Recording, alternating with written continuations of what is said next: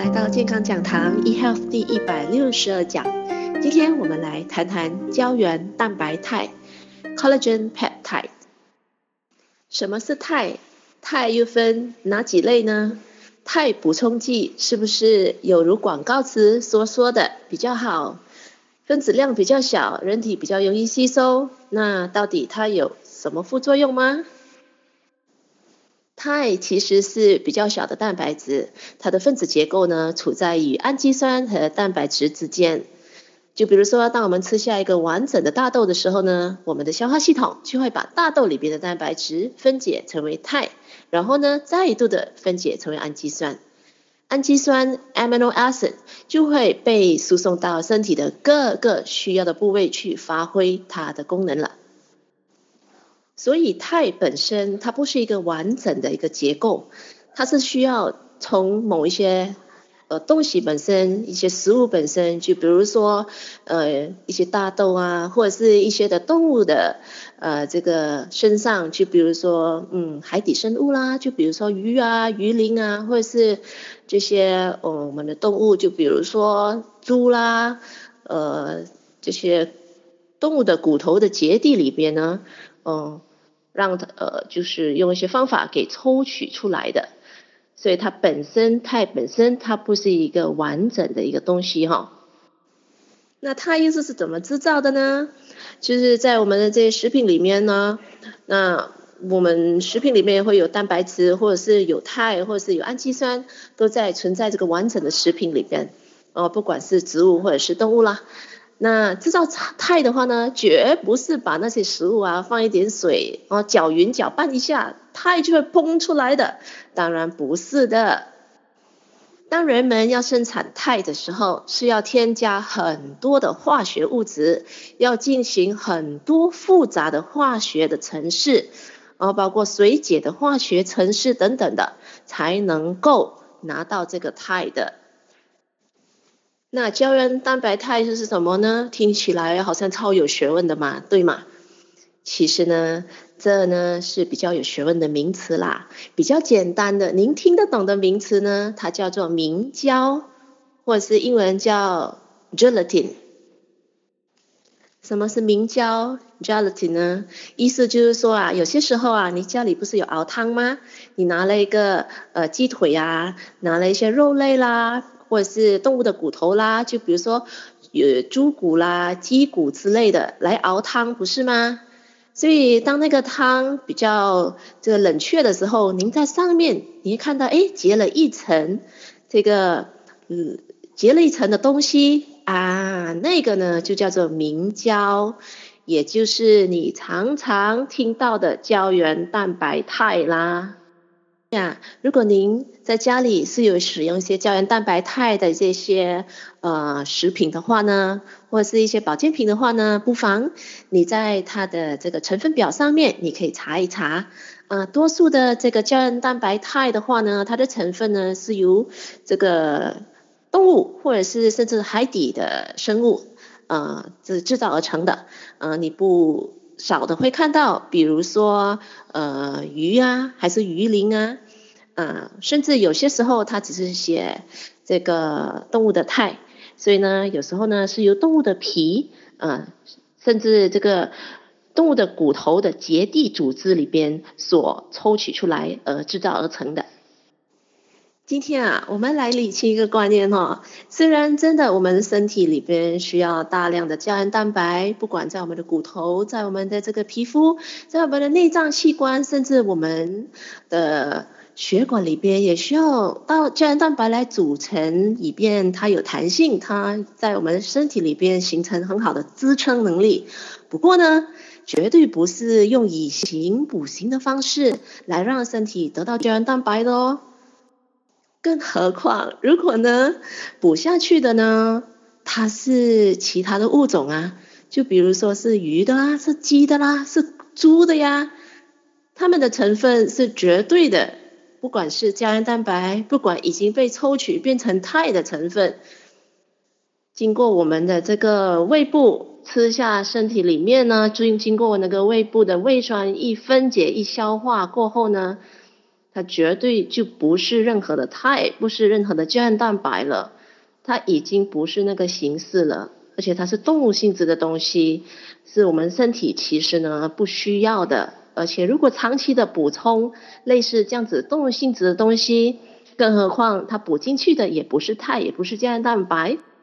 除了没有得到这个肽或者是胶原蛋白的好处，不单止呢，而且动物性质的东西呢，它是比较容易形成，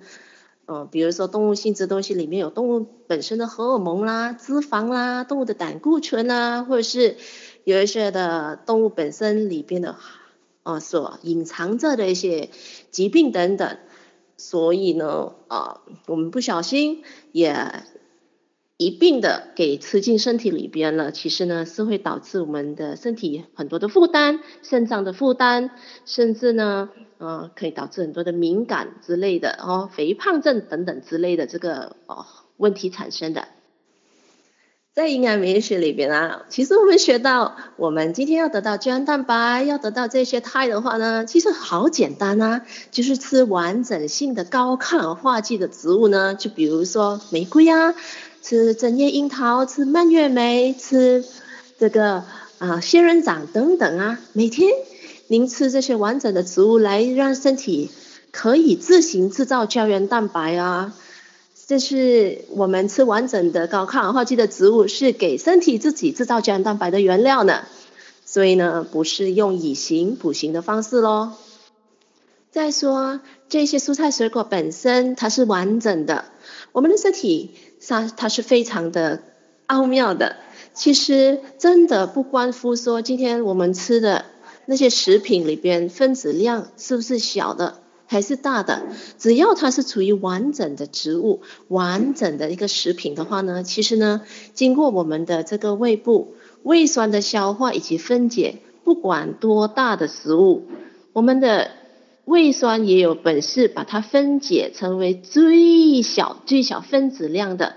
就比如说大豆本身，或者是任何的高抗氧化剂植物本身，就把它分解变成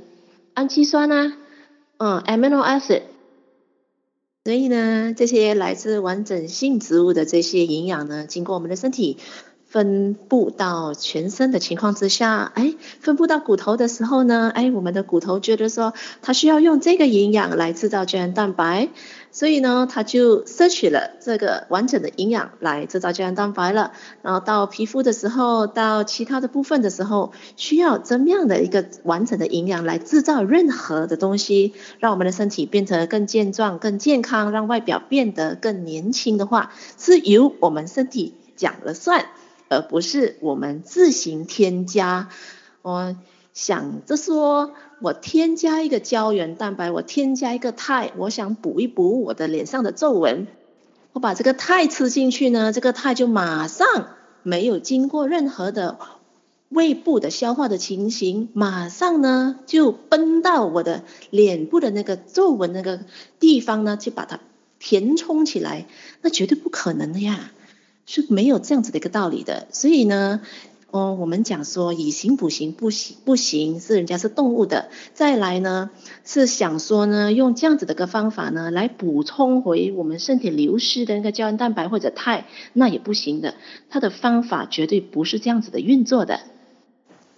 所以今天鼓励您，如果呢了解了，其实我们身体真的需要不断的让自己的身体自己产生胶原蛋白哦，这样子真的才可以永葆青春，同时呢能让身体越来越健康。不过呢，要用正确的方法让身体自己制造胶原蛋白。鼓励您每一天在你的食物里边呢多吃高抗氧化剂的植物，就比如说呃这个。仙人掌果实啦，呃，这个蔓越莓，或者是覆盆莓，或者是玫瑰本身，这样子的一个完整的植物的话呢，这样子才是用对的方法，让身体可以有足够的胶原蛋白了。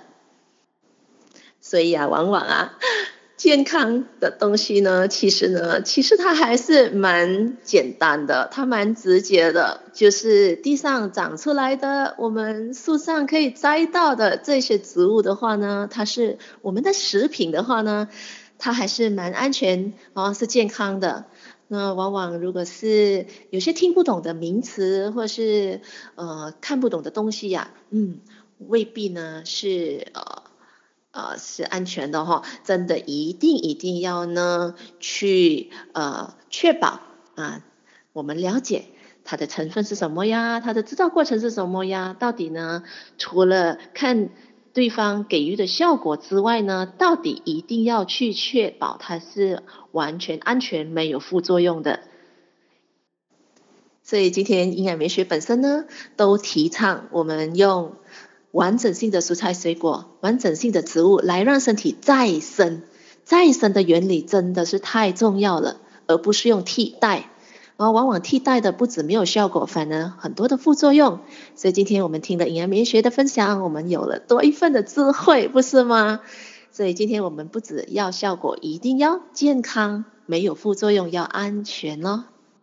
今天健康讲堂 eHealth 第一百六十二讲胶原蛋白肽，就跟各位分享到这一边，谢谢大家。